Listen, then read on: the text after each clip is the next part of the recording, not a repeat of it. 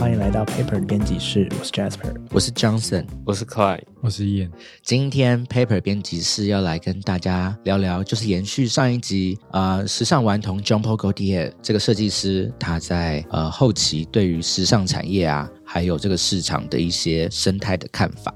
哎，不过就是他这个时尚顽童的这个称号到底是怎么来的？哦，对我上一期我们没有就是特别带到这个部分，就是 Jumbo Gaultier 时尚顽童的这个名字，并不是中文的人给他的一个称号，它其实是有原文在的。嗯，他在法文是 enfant terrible，嗯，就是 enfant 就是小孩。小小孩小婴儿的那个法文，嗯。然后 terrible 就是 terrible，嗯。就是很顽皮的小孩子的意思。啊，对，所以他 John Paul Gaultier 他有一个蛮著名的一个商品，就是写 enfant terrible 的 T 恤在卖。嗯所以时尚顽童这个称号是这样子来的。那他之所以被叫时尚顽童，就是大家看他的设计就知道，他其实是加入了一些很多很就是跳脱世俗的一些 一些设计在里面，嗯所以大家才给他这个称号一。些比较调皮的、有点挑衅意味的。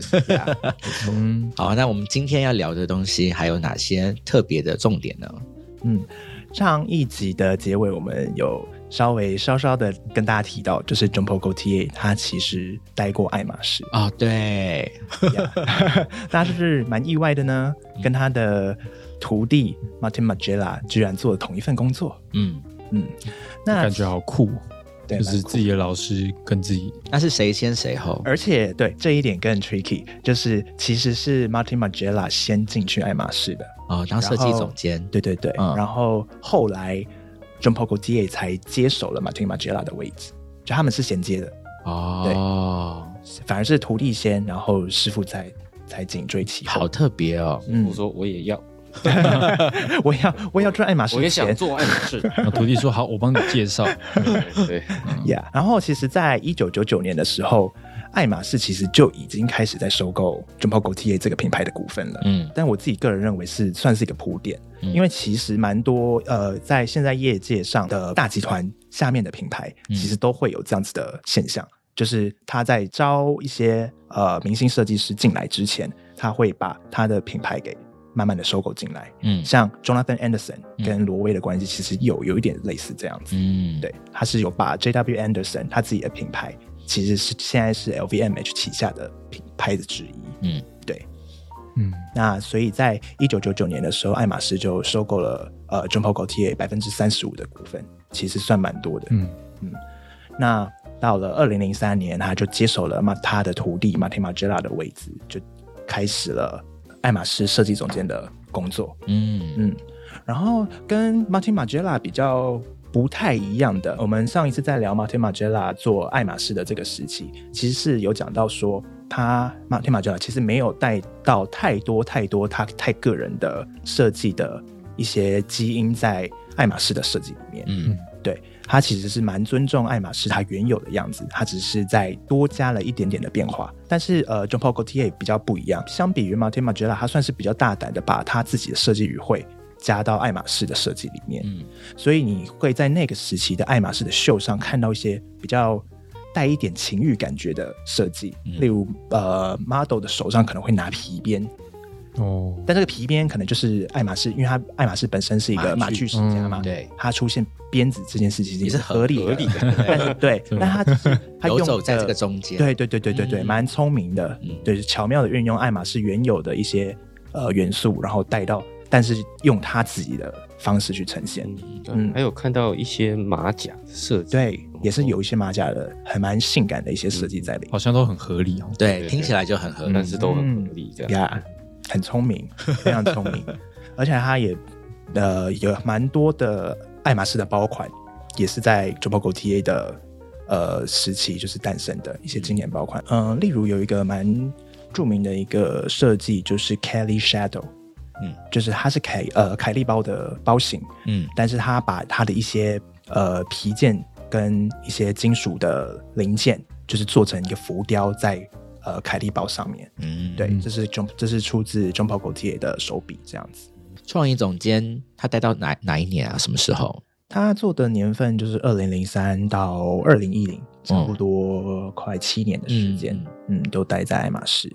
那到了二零，他在结束爱马仕工作之后，到了二零一五年，他在他的自己的品牌其实做了蛮蛮大的一个变革，就是他决定要结束掉他 ready to wear 的这一线，哦，只专注在做高级定制服。嗯嗯嗯，你要不要帮大家介绍一下 ready to wear 的概念？Ready to wear，呃，ready to wear 翻成中文其实就是我们说的成衣啦，嗯就是一般我们在店面上面可以直接买得到的衣服。就是春季，然后呃秋季这样子，一年两季的。对，就是你在你在那些像 Chanel 啊什么那些比较大的品牌的店面上可以买得到，直接进走进去我要买的那一我慢慢买这一买这一件那那一件，走进店的都叫做 ready to wear。对，都在它那些基本上几乎都叫 ready to wear。嗯嗯，然后呃，高级定制服的话，呃，它比较不一样，它就是呃，法国是有一个高级定制服协会的，嗯它是有必须要符合一些规范，比如说你工坊的人数，然后制作衣服的方式的一些规范，嗯你才可以叫做高级定制服。嗯嗯，那后来就是反正二零一五年，因为 Jean Paul Gaultier 他个人有一些考量，他自己觉得呃现在成衣市场就是 ready to wear 的这个市场太过导向商业化，嗯就是没有说白一点就是没有创意啦。他觉得，太多衣服，太多设计了。嗯、应该不是讲太多衣服、太多设计，就是他觉得这个设计已经太被商业影响了，哦就是为了赚钱而而做设计。嗯嗯嗯但以前以前的时代来说，可能是反过来的，是先有了创意，然后才大家看到这个创意，愿意购买。嗯，对，但是现在是相反，就是为了要赚钱，然后去做了创意。对，嗯那这个这个关系是有点相反的。嗯那 John Paul Gaultier 他自己个人是很不喜欢这件事情的，就他对对这件事情是某种程度上是感到反感的。他并不是说他不爱赚钱哦，他是金牛座。对。金牛座一定要赚钱，呀。对，但是他即便他是一个金牛座，他就是他还是过不去他自自己心中的这一关，他决定要结束掉 ready to wear 的这一这个线路，然后就专心只做高级定制服。嗯，哦，没错的。然后二零二零年就是他做了，我们上一集有讲到，就他二零年就是做了他人生最后一场的高级定制服的秀。嗯之后呢，他还是有继续在经营他的品牌，就他他他虽然说就是退休了，但是他其实有还是有在继续做他的品牌，只是他每一季的高级定制服的秀变成是会跟一些其他设计师的合作，就是算是客座啦，就是由不同的设计师来帮 j o p o Gaultier 的高级定制服来做设计。嗯。然后像二零二一年的呃秋冬，他找的第一个对象就是 Sakai 的设计师，哦。就是 Chitose Abe 嗯。阿布千灯饰。嗯对，嗯。然后二零二二年的春夏，他找的是 Rap Project 的设计师叫 Glenn Martins。嗯。对，然后二零二二年秋冬的，他找的是现在主理 Balmain 的设计师 Olivier Rousting。嗯嗯，我们上一集有讲到，就是呃，John Paul Gaultier 他在被那个皮耶卡登辞退之后，他不是有去就是其他的法国的品牌去继续继续做实习的工作吗？对。我们有讲到一个品牌叫 John Patou，哦，对，那个时候卖个关子，呀呀呀嗯！这时候来要来跟大家揭晓为什么要稍微的记一下这竟然个隔了一集，对，隔了一个竟然隔了一，没想到吧？那呃，其实，在阿布千灯饰做完他跟 Jean Paul Gaultier 合作的这一场秀之后，呃，Vogue 其实有访问过呃 Jean Paul Gaultier，嗯。他这个想法就是可请客座设计师来来设计的，这个想法是怎么来的？嗯嗯然后那时候 Paul Gaultier 就说，他那时候以前在在 John Patou 这个品牌做实习的时候，他其实当时的设计总监 John Patou 的这个品牌的设计总监是 Christian Lacroix，嗯是就是也是一个另外一个蛮经典的一个设计师。也是一个金牛座，呀，哎，是吗？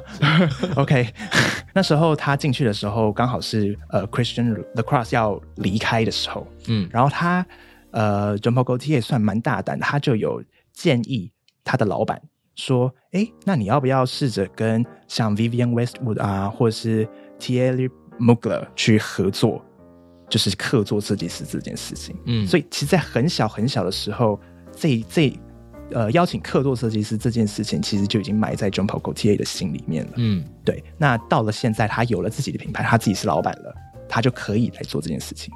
哦，没错。的，所以他那个时候提这个 idea 的时候，那个品牌他是被拒绝的。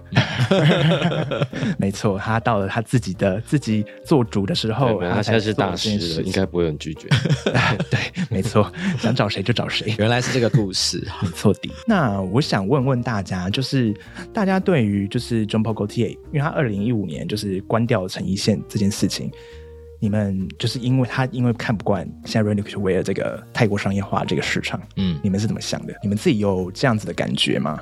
我是觉得就是制造出来的东西太多了，哦你说衣服被做的太多，对我是不喜欢这一个事情。我是同意 Johnson，啊就是呃，从我觉得不管从高奢时尚一路到呃快时尚，快时尚或是平价时尚，我觉得所有的呃，这就是服装产业里面所都有这个问题，就真的被制造出来的衣服真的太多了。嗯对，然后你呃，比如说你每次看到那些架上那么多的衣服，其实我我常常心里在想的时候，最后他们到底都去了哪里？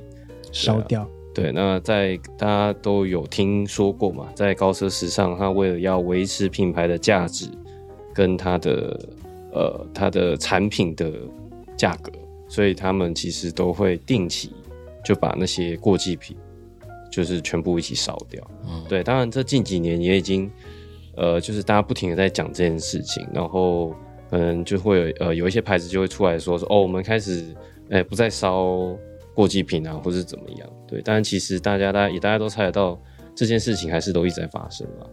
这个太多真的是一个问题。那那至于那个狗贴他说的那个太就是呃 ready to wear 高级时装这件事变得太过商业化，我觉得这个是这个是呃很明显的趋势啦。对啊，就是我也是觉得说，因为毕竟尤其在大集团的体系下，就是可能会就是所有我们在表面上面看到出的这些服装，包含设计师他可能呃用了什么什么灵感，然后他这季出了什么，还有包括他使用颜色印花，这其实整个都是一个呃很大的规模的产业在运作之后出来的结果。哇，你讲的好漂亮哦，就是。你用字好，对，就是这是一个很大的，就是里面水很深，就是现在网友很喜欢说水很深，对，就讲水很深就好像很厉害一样。嗯。对，简单说，总之就是呃，这些我们看到的系列其实都不仅仅是设计师想要做的东西而已，它背后都还有非常多的考量。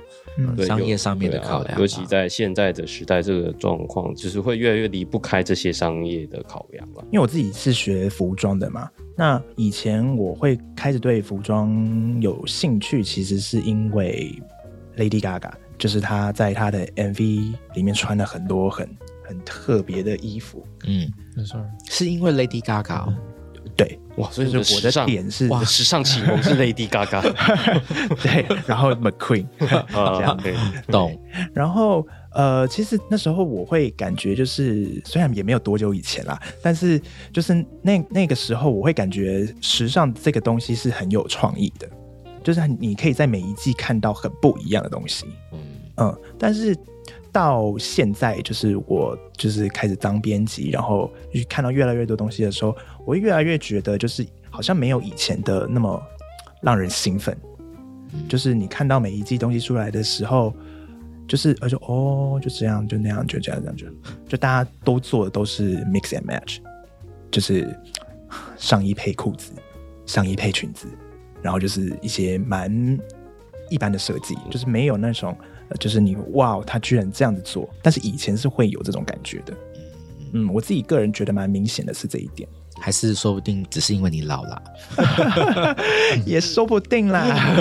对啊，就像刚刚小贾说，现在出的呃秀上面的东西看起来都有点像排列组合，它就是嗯出一些一套也好卖、拆开来也好卖的东西。对对，那可能现在比较会兴奋的时候是品牌换设计师的时候，诶看他有没有出什么新的东西，对啊，但这个呃一大班风大概在前几年都已经搬的差不多了啦，所以最近就会相对又比较平缓一点。对，哎，那我问你们，就是因为时尚产业就是最近比较新奇，就是我有这种在制度上面的反思。那还有哪一些例子可以跟大家分享？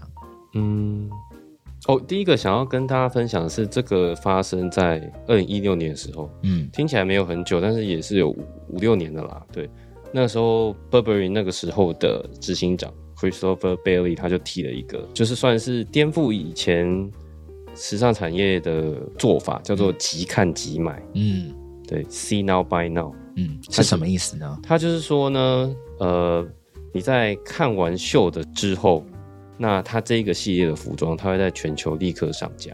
嗯。对，那这件事听起来很正常嘛，但其实不是在时装产业一直大家会有一个我们所谓的就是时尚的时差，对，就是你会在秋天的时候看到明年春夏系列的秀，嗯。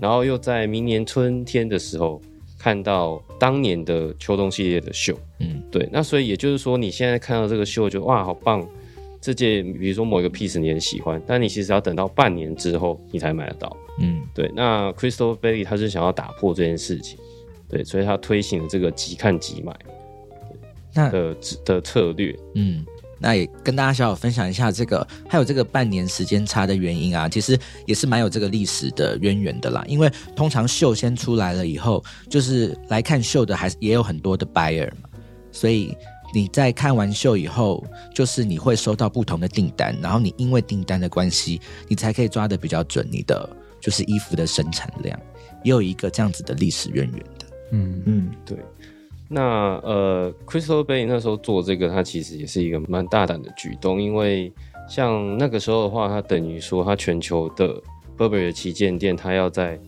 秀办完的那个瞬间，那个晚上，他就要把店内的服装全部都换成新品。对啊，我觉得这个好 amazing 哦。对，那个时候有跟 Burberry 的呃品牌他们的人聊这件事情，他们说真的其实是蛮辛苦的，对，其实是蛮辛苦的一件事。对，嗯那这这件事情效果到底好不好呢？这个我们就不做评论了。对，但因为后来后来 Christopher 呃 Christopher Bailey 他也就退休了，所以就现在 Burberry 也是又回到了正常的这个时间里面，这样。嗯。对，但这个是确实是一种对于时尚它本来传统制度的一种颠覆吧，就是我们试看看有没有别的做法，对这样。别的做法。啊，而且 see now buy now 这件事情，其实某种程度上也会影响到一个设计师的设计，嗯。因为你必须要在他看完秀之后，就是让顾客可以马上买到东西嘛。嗯所以就像 Johnson 刚刚讲的，就是以前的话，就是大家是看完秀，然后 buyer 就是会决定说要买哪一件，不买哪一件。嗯那所以其实品牌都会知道说，哦，哪一些 piece 的销量会是好的，对，所以它就可以制造更多那个款式的衣服。嗯呃，那现在 see now buy now 的话，它就是没有这个这样子的数据，对啊，所以它就必须要制每一个衣服都制作很多。它要制作很多，他要怎么确保他能卖得出去呢？就是做一些大家都会喜欢的东西。嗯嗯，对，对，所以我觉得这是双面刃啦。对啊，没错。然后像另外比较最近一点，就是大家都很喜欢的古驰，Gucci，对，Johnson 也很喜欢的古驰。对好，他在二零二零年的年中的时候，GUCCI 的创意总监 Alessandro Michele 他就宣布说：“哎，我们 GUCCI 现在要脱离春夏秋冬，还有早春早秋这样子一年四个四季的传统的时装周的行程。啊，对，那他就把早春早秋取消，然后改为他一年就只发表两次。他说他说是无季度的系列，对，那他不会跟时装周行的时间没错，但是他发表的时间大约还是在春夏秋冬。对，那他会这么做，一方面跟疫情也有关系。对，因为那个二零二零年的时候，应该算是欧洲那时候疫情最严重的时候，嗯。然后刚好也有许多的时装周都取，比如说他就取消了呃实体走秀这样子，然后可能只剩线上的呃影片发表这样，然后 GUCCI 就在那个时候做了这一个呃改改变这样，所以他们 GUCCI 现在的秀，它这在二零二零年之后的秀，它就不会说它是比如说二零二一的春夏，它会说二零二一年的叉叉叉叉系列这样子，嗯，对。那为什么这个也算是对于一个时尚制度的反思？我觉得，呃，他这个做法其实为自己留蛮多空间的，因为等于说，第一个他没有一定要严格的跟跟着时间，那四个时间，嗯。其实大家可以稍微想一下，你身为一个呃设计总监，你一年要发想四个系列，嗯。其实那是非常辛苦的事情。嗯。对，之呃，像前阵子刚做这个山宅生，他就是他他就讲过说，他当当初就是他把自己的设计工作交给设计团队的其他人的时候，他其实是从这个一年四个呃四个系列的这个艰苦的行程中脱脱离了，解脱了。嗯对，那我觉得 GUCCI 这么做的话，他他一方面可以不用这么一定严格的每年要发表这四个系列，对，那他也可以在他就可以有更多的时间去做一些 GUCCI 擅长的事情，对，比如说跟更多的艺术家合作，然后拍一些更有趣的影片，嗯，对，然后他就是可以是非常 free 的。嗯，也有更完整的时间去发想他的这个新的系列要做的主题。对，我觉得这对他们的品牌来说应该是一件好事。而且他做这样子的一个决定，其实也算是回到以前就是时装的乳，就是比较传统的 routine，就是春夏跟秋冬。好，那说到赚钱这回事，时尚产业赚钱这回事，其实在一样在二零二零年，就是有一群呃设计师跟零售商，他们有集结在一起，然后发表了一个声明，这样子。嗯。然后，然后这其中主导的设计师呢，也是恰好也是来自安特卫普六君子之中的 Josephine Note，也是另外一位金牛座设计师，而且那个金牛座金牛座很多哎，刚好刚好到他们。金牛金牛座 combo，对对啊，是金牛座 combo，而且还是一个金牛座在讲金牛座，对对对，对 耶，真的耶，今天刚好满满的金牛座。然后呃，那时候也刚好是在疫情嘛，因为在疫情的情况下，然后就是其实都对全球时尚跟零售产业都冲击很大。那个时候有很多呃很大间的百货公司，他们其实都关起来。对，对，然后 Jason No 他就联合了呃几个设计师，那设计师的话包含了 Tory Burch，然后现在也是就是非常红的新锐设计师 Mahin Seh，然后另外在零售呃零售业的这边的代表有那个在纽约第五大道上面的奢侈百货公司 Bird of Goodman，还有那个英国的很有名的百货公司 Selfridges，那他们就认为说，既然在现在呃疫情都冲击了全球的时尚跟零售产业的话，那是不是我们是时候来改变全球的零售结构呢？然后让他们对于环境、跟社会还有顾客都更友善。那这是什么意思呢？他们就其实提出了两大的诉求，嗯对，要怎么样让呃时尚还有零售产业对于环境、社会跟顾客更友善？对，第一个就是呃，他们提的其实是两个，它是关都是关于时间。第一个是服装的上架时间，嗯第二个是折扣的时间。嗯，OK，这边有点复杂，大家慢慢慢听。第一个是服装的上架时间，对，这个有点 tricky 哈。嗯然后第一个就是秋冬系列上架的时间，为为什么 OK？应该要在冬天。大家听起来就是有点不了解。因，为地球暖化吗？但其实是这样，因为现在现在的呃，在服装品牌，他们秋冬系列上架时间其实是在八月，啊，对。对 对啊。他们其实，在八月每年的八月，他们会上架秋冬系列。对。那他们认为说，秋冬系列上架是应该要在冬天，那也就是说，应该要是在呃一月的时候上架，就是在对的时间对，在天气对的时候上架。对。因为你现在很多时候你在你比如我们现在夏天嘛很热，嗯。然后你去你要你想可能想买一些衣服，你到店上面它东西都开始出出现一些冬装冬天的衣服，Uniqlo 开始上发热衣了，对 对，对对对，然后对，那一样，那另外一边就是春夏系列应该要在夏天上架，因为以往春夏系列它其实在一月上，嗯，还还蛮冷的，对对，，这其实这是一件很吊诡的事情。对，那他们希望说，呃，春夏系列应该移到在夏天的时候，也就是七月的时候上架，这样才能符合真实的季节。对，这是第一个服装上架时间。然后第二个就是折扣的时间。那折扣时间就根据上面的这样子的时间来调整嘛。那所以折扣时间就是应该要在季末，就他们认为真正的寂寞，就是刚好是一月跟七月来来打折。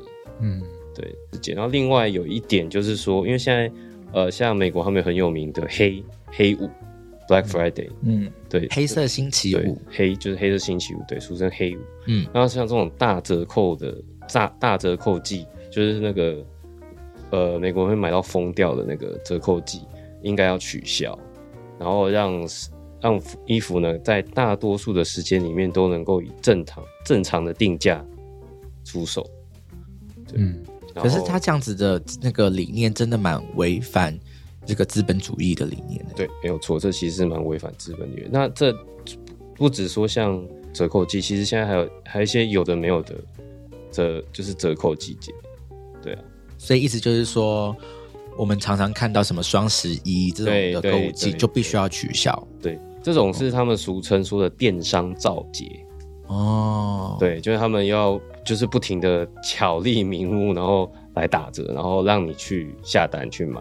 哦，只能在季末的时候有折扣这样子。对，这样子他们认为是比较正常的。那这么做的话，就可以也可以减少说，呃，因为你一直在打折，然后大家一直在消费，就可以减少一些折扣期间过多的消费或运送。那这其实是会造成社会资源浪费。嗯，对，就是刚刚说的，对于社会环境、社会跟顾客都更友善。顾客可能不觉得啦，顾客人觉得打折多一点对他比较友善。对啊。顾客会觉得说，我才不要支持你嘞，因为因为我们在我们现在这个时间到到店上去买东西，夏天的东西在打折啦，对啊，那我为什么为什么要支持？就是其实还蛮其实还蛮反反人性的啦，我是觉得，但是理想上我也我也蛮认同 j a s Van Norton 他们提出的这个声明，嗯，嗯，对啊，就对整个产业才是真的是健康的。就是比较对啊。就是不要太，就是你要生产更多衣服，你就要做更多的设计，你做更多的设计，你就是慢慢的在耗损你的创意的能量，然后你也在消耗地球的资源，那么多衣服被烧掉。真的，就像庞克教母 Vivian Westwood 他说的，他说我们买衣服的时候，尽量还是买少一点，然后挑选的时候就是买好一点的，然后把它穿得再更久一点。这是一个我们大家都可以放在心里面的一个时尚哲学啦。我突然想到了，啊它叫做 Buy Less Choose Well，买的少，买的好。对，然后 make it last 最后一句，然后把它穿久一点。好啊，以上就是我们今天的节目。然后我们就是从 Jean Paul Gaultier 时尚顽童他的对于时尚的反思，一直带大家看到了最近时尚产业新的改变。那我们下一期还有会什么的内容呢？这边卖个关子，我们就下一集敬请期待喽。希望你喜欢我们节目，先这样，拜拜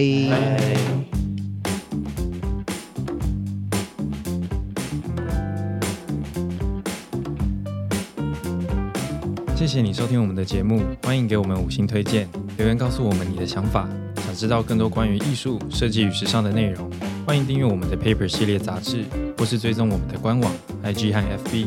那就下周见喽，拜拜。